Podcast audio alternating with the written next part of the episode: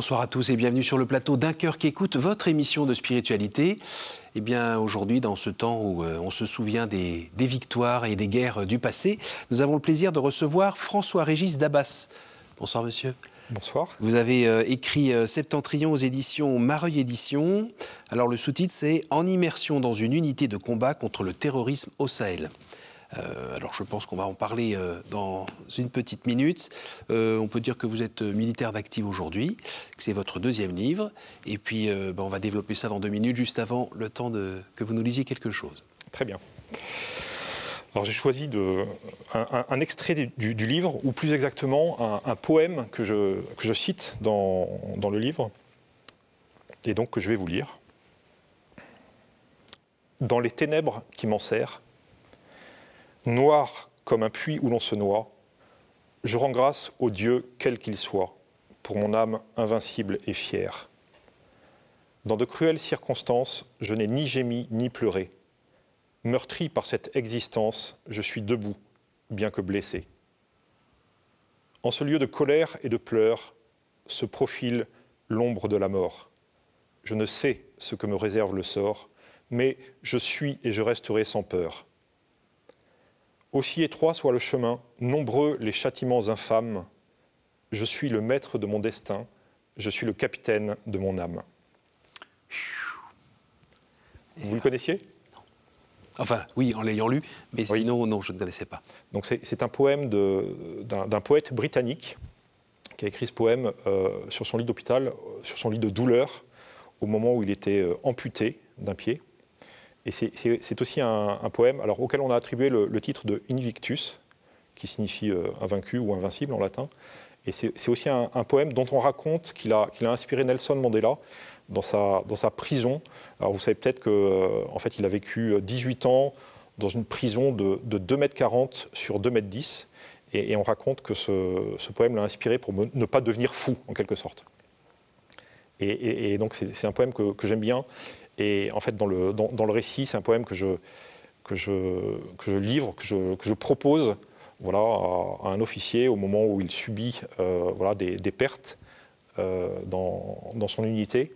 Et c'est un poème également que, que l'on propose souvent aux blessés de guerre, aux blessés physiques ou aux blessés psychiques. Et moi, j'aime bien ce poème parce que euh, c'est un poème qui parle de l'âme, mmh. qui parle de sursaut. Mmh et qui, euh, dans, je pense qu'il est d'une actualité criante, et, parce qu'aujourd'hui on ne parle plus de l'âme. Euh, l'âme est, écrasée, euh, niée, éclipsée.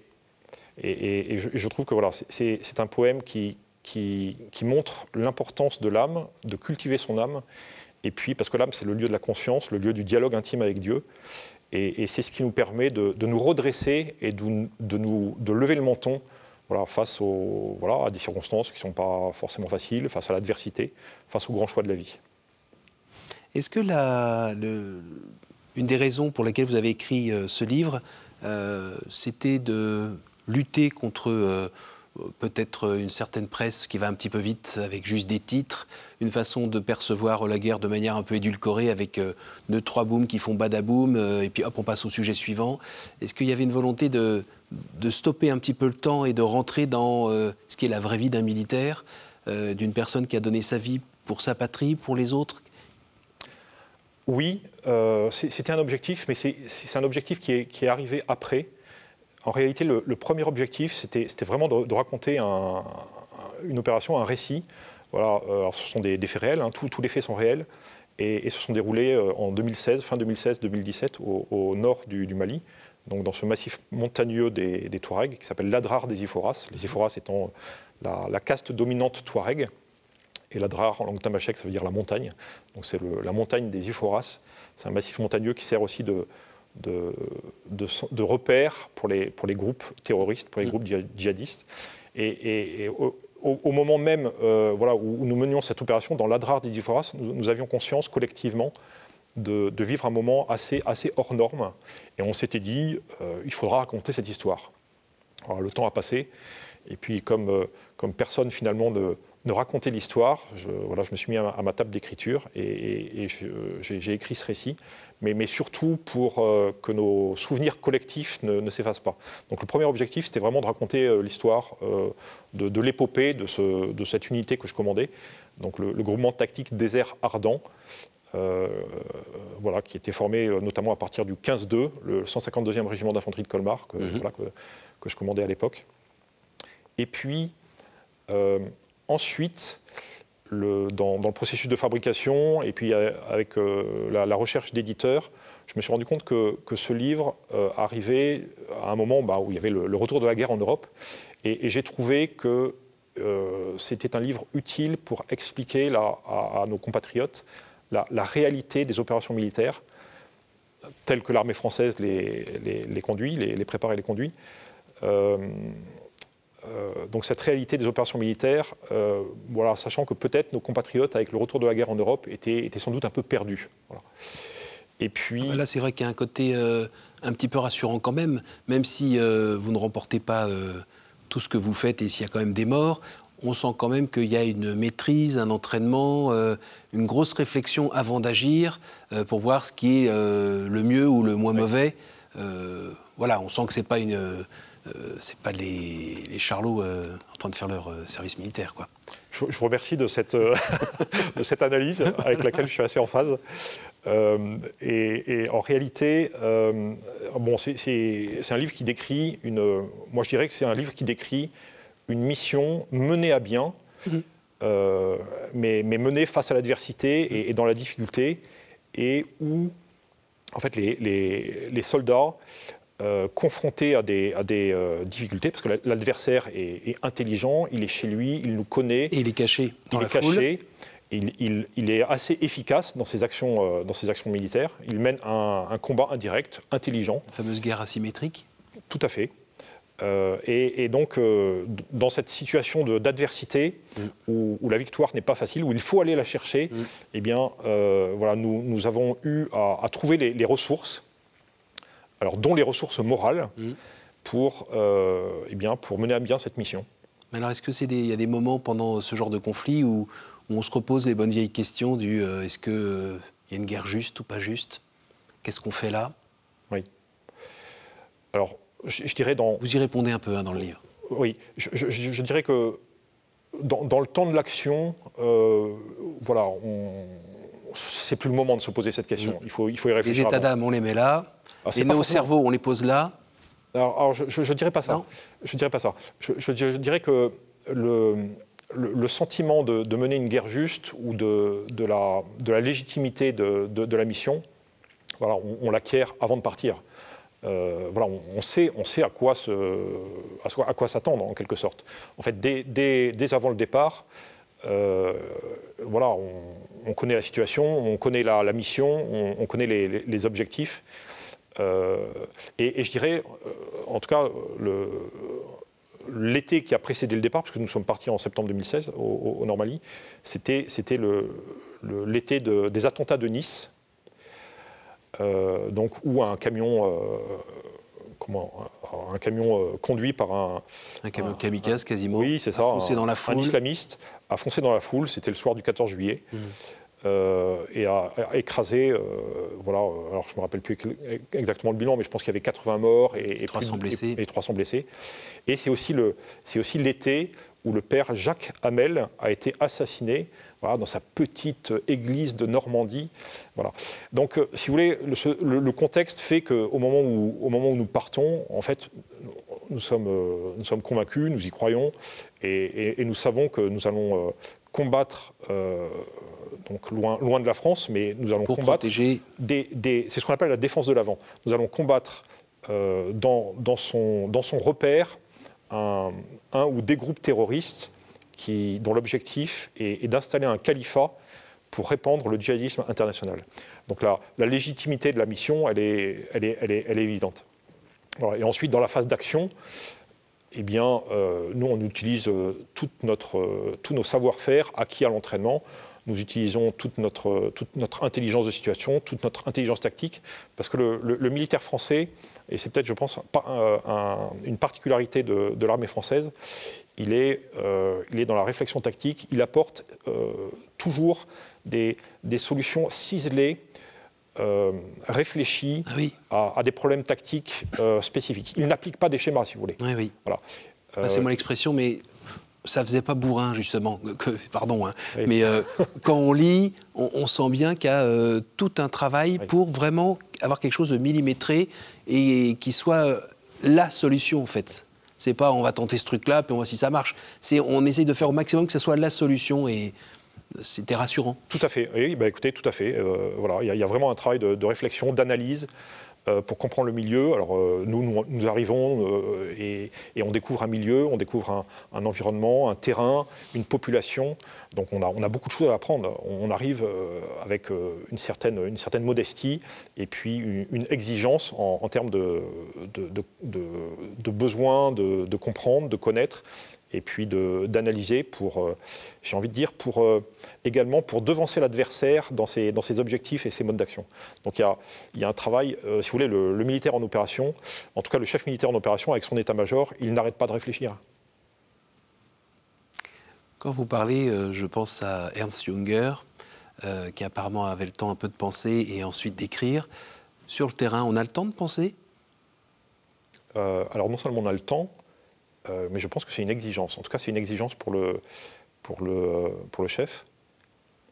Euh, et, je dirais, euh, alors, votre question m'évoque peut-être deux, moments particuliers pour, pour penser.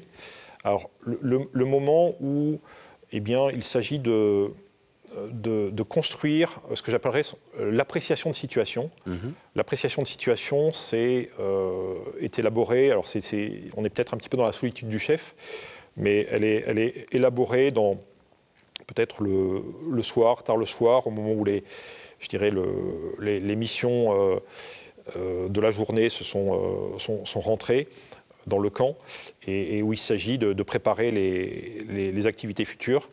Et à ce moment-là, donc les, comptes rendus des, sections, des, compagnies, eh bien, euh, voilà, sont, sont, euh, sont collectés et euh, de, toutes les informations, de tous les renseignements dont, nous, disposons, puis aussi de tous les, les en fait, peut-être les, informations un petit peu plus subjectives que l'on a quand on rencontre des, personnalités, des, chefs, politiques ou des chefs, chefs militaires.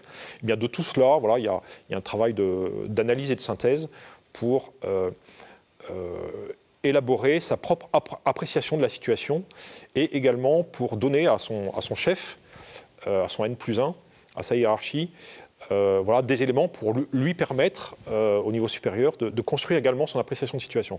Donc ça, c'est un moment particulièrement important, parce que c'est à partir de, l'appréciation de situation que voilà, des ordres vont être donnés, avec des prises de risques, etc.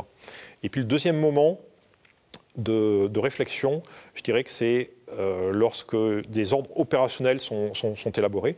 Donc là, il y a tout un processus avec l'état-major. L'état-major qui est en quelque sorte une machine froide en fait, qui, va, qui va prendre les, données du problème et, les analyser dans, toutes ces dimensions. Vous parliez d'âme tout à l'heure, euh, le rapport à Dieu, l'écoute euh, de Dieu, et ça marche comment dans ce cadre-là? Comment vous faisiez? Alors, dans, chaque unité, il y a, il y a un, aumônier. Le padré Voilà, le padré. Alors, pour être exact, il y a, il y a euh, un aumônier pour chaque confession. Euh, en, tous les cas, dans, ce récit, dans, ce, mandat, cette opération, voilà, c'était un, aumônier catholique, le, père Amaury, euh, voilà, qui, a été, euh, qui, a été très présent avec nous. Le, dans le système militaire, le, padré a, deux missions. La, première mission, c'est d'abord un militaire. Mhm. Et donc, la première mission est, d'apporter son, son, appui, son aide au commandement. Oui en, le conseillant, notamment sur, euh, sur le moral des troupes. Donc c'est, voilà, il y, a une, première mission qui est, spécifiquement militaire, et puis il y a sa deuxième mission, c'est évidemment d'assurer le, le, culte pour, euh, voilà, pour les fidèles de, euh, de sa confession. De sa confession. Alors le, padré, là, dans, dans ce récit, lui n'était pas, était pas 100% du temps avec nous, parce qu'il était sur la grande base euh, française de, Gao sur la, boucle du fleuve Niger. Et nous, nous étions voilà, éloigné, isolé, exposé dans, l'adrar des Iphoras. Mais voilà, je pense qu'il a vite compris qu'il y avait beaucoup de choses qui se jouaient de notre côté. Et donc, il a, eu à cœur de venir souvent nous voir, y, compris, y compris à des moments particulièrement importants. Euh, donc pour assurer, euh, pour assurer le, culte. Donc on avait une petite, euh, une petite chapelle, enfin c'était une tente, une, vieille tente militaire, une petite chapelle qu'il avait baptisée la, chapelle Sainte-Jeanne d'Arc. et puis, alors ça c'était pour les, je dirais pour le les, missions un petit peu, un petit peu habituelles. En tout cas la majorité du temps. Et puis sur les, sur les grandes opérations, en fait, il est venu avec nous. Euh, et donc il a, il a pu euh, remplir ses missions euh, avec nous là, dans, des, voilà, dans, dans, nos, dans nos opérations qui, qui visaient à, neutraliser le, potentiel de combat d'un groupe terroriste en Saridine voilà, à travers tout l'adrar des Iphoras. Vous avez le souvenir aussi d'une de ces interventions à un moment où toute la troupe était secouée par la perte d'un des leurs? Oui. Alors, en fait, il, euh, il, il, était, il, avait embarqué dans un, dans un, convoi logistique, un convoi logistique qui n'était pas sous mes ordres, mais qui ravitaillait une, une, de mes unités. Et donc il avait profité de ce, de ce convoi pour, euh, pour embarquer. Et puis, euh, donc c'était, dans la des Iphoras, c'était en novembre. et donc pour ravitailler un, poste isolé au, cœur de la des Iphoras. Et donc ce convoi a été, a été attaqué. Euh, et euh, en fait, c'est la, donc les convois, logistiques sont des convois qui sont, qui sont assez énormes, hein, qui font plusieurs kilomètres de long. Et, c'est l'arrière-garde qui a été attaquée. Et donc dans cette, dans cette attaque, deux euh, véhicules blindés ont explosé sur des, sur des mines ou des, ce qu'on appelle des engins explosifs improvisés qui avaient été installés, installés là à dessein. Mm-hmm. Et euh, voilà, donc il y a eu des blessés, euh, il, y a eu, une intervention euh, des, équipes médicales, et puis il y a eu une, évacuation des, blessés. et en fait, l'un des sous-officiers qui avait été blessé est mort dans, l'évacuation par hélicoptère vers l'hôpital de campagne. Mais le, convoi était toujours là, et les, les, groupes terroristes également. Donc, il s'agissait de, euh, poursuivre la mission, euh, voilà, quel, que soit, euh, mhm. quel que soit ce qui peut arriver. et donc là, il a eu un rôle déterminant. Alors, on me l'a raconté, parce que, mais il, a, il, a, eu un rôle déterminant pour relancer l'action. Et puis, à, des, à des, des, soldats, des combattants qui venaient de perdre l'un des leurs, eh bien, il a, il a, eu un rôle déterminant, très, très humain et en même temps très, très dans le sursaut euh, dans le sursaut moral pour, euh, pour, relancer la mission et puis la, la mener à bien. Quels, quels, étaient les ressorts de votre, de votre paix euh, quand vous étiez sur le terrain comme ça, de votre paix intérieure? Oui. C'est une bonne question. Alors, je pense que je pense qu'il y avait d'abord le, le, sentiment de responsabilité. Mmh. Et, c'est assez curieux parce que, voilà, comme je disais, c'est une mission qui n'a pas, été, euh, pas été facile du tout. Voilà, nous, nous avons été confrontés à l'adversité. Il a fallu mobiliser toutes ces ressources pour, euh, pour surmonter les, difficultés et, mener la mission à bien. Et pourtant, je, je, crois que, en fait, du début à la fin, euh, j'ai vraiment eu le sentiment de d'être parfaitement à ma place euh, voilà, euh, même dans la difficulté, pour, euh, pour trouver des solutions. Et, voilà. et donc, je, dirais que voilà, il y avait une, sorte de, oui, certainement, de, paix intérieure. Prenez appui en Dieu, de toute manière. Oui, oui. Alors, avant de, revenir sur ce point, je, pense que également, en fait, l'approche euh, que, que je pratiquais, c'était euh, la, clairvoyance dans l'analyse des situations, et puis ensuite euh, la, détermination dans, la mise en œuvre. donc moi, je, crois beaucoup à, tout à l'heure, je parlais d'appréciation de situation. Moi, moi, je crois beaucoup à, l'effort de lucidité et, de réalisme dans l'analyse des situations et des personnes. Bien. Et puis ensuite, euh, ensuite dans, la, dans la phase d'exécution, de, de, mise en œuvre, en fait, une, une détermination totale pour, euh, pour avancer, quelles que soient les difficultés. Voilà. Euh, donc je, je, pense que voilà, c'est une approche qui, qui, a, voilà, qui, a, qui a fonctionné. voilà, et sur, sur, le plan de la paix intérieure, oui, oui, certainement. Euh, moi, la présence du padré m'a beaucoup euh, euh, rassuré, peut-être. Mhm. En tout cas, moi, j'ai beaucoup aimé la présence de ce, padré qui, qui, était une, marque de la présence du bon Dieu, mhm. et puis qui, voilà, qui, montrait par par sa présence et puis son, contact avec chacun, et pas seulement avec le colonel, hein, mais voilà, avec, avec tous, les, tous les militaires, euh, officiers, sous-officiers ou militaires du rang, mais qui montrait à quel point euh, chacun de nous est, unique aux yeux de Dieu. Euh, et, puis je pense que moi je, crois beaucoup également à la, à la force de, la prière de, mon épouse et de ma famille, voilà, qui était, qui était en France, à Colmar, mhm. en garnison, et qui, avec l'aumônier du régiment qui était resté sur, sur l'Alsace, voilà, animait des, des comment dirais-je, des des moments de prière pour les, pour les, combattants français, pour les soldats français. Euh, et vous l'avez vu, vous avez le souvenir d'un moment où euh, euh, vous avez vu des, signes de la Providence dans votre quotidien Que vous pouviez relier à, ces temps de prière qui se passaient en France, par exemple? Moi, j'ai été étonné de. Enfin, sur le, plan, sur le plan militaire et sur le plan un petit peu professionnel, j'ai été étonné de ne pas avoir de mort. on, a eu, on a été beaucoup attaqués. on a donné des coups aussi. Hein. Hum. Euh, mais on a été beaucoup attaqué, on a eu des blessés. Et euh, voilà, j'étais surpris de, ne pas avoir de mort. moi, il y avait des jours où je me disais euh, combien, combien je vais en avoir aujourd'hui? Combien de morts vais-je avoir aujourd'hui? Parce que, voilà, parce que l'adversaire était assez efficace.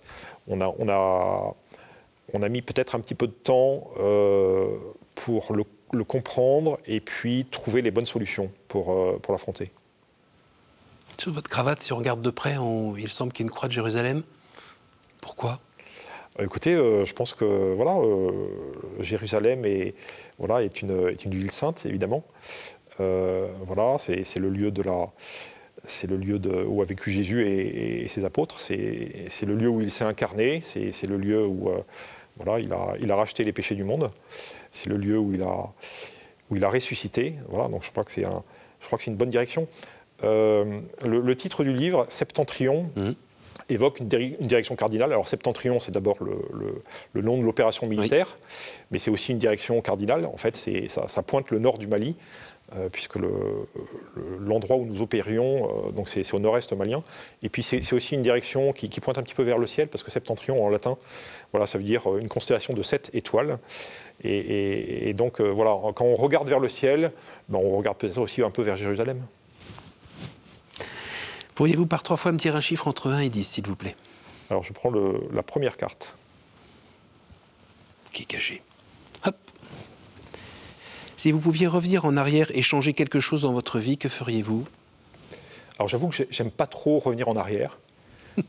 Euh, pour autant, euh, donc moi je suis, père de famille et, euh, j'ai été engagé dans pas mal d'opérations et, et, donc certains de mes enfants ont peut-être un petit peu souffert de mes absences. Donc euh, voilà, j'aurais à cœur, de, si je pouvais revenir en arrière, j'aurais à cœur de, passer plus de temps avec, avec mes enfants. À nouveau Cinq.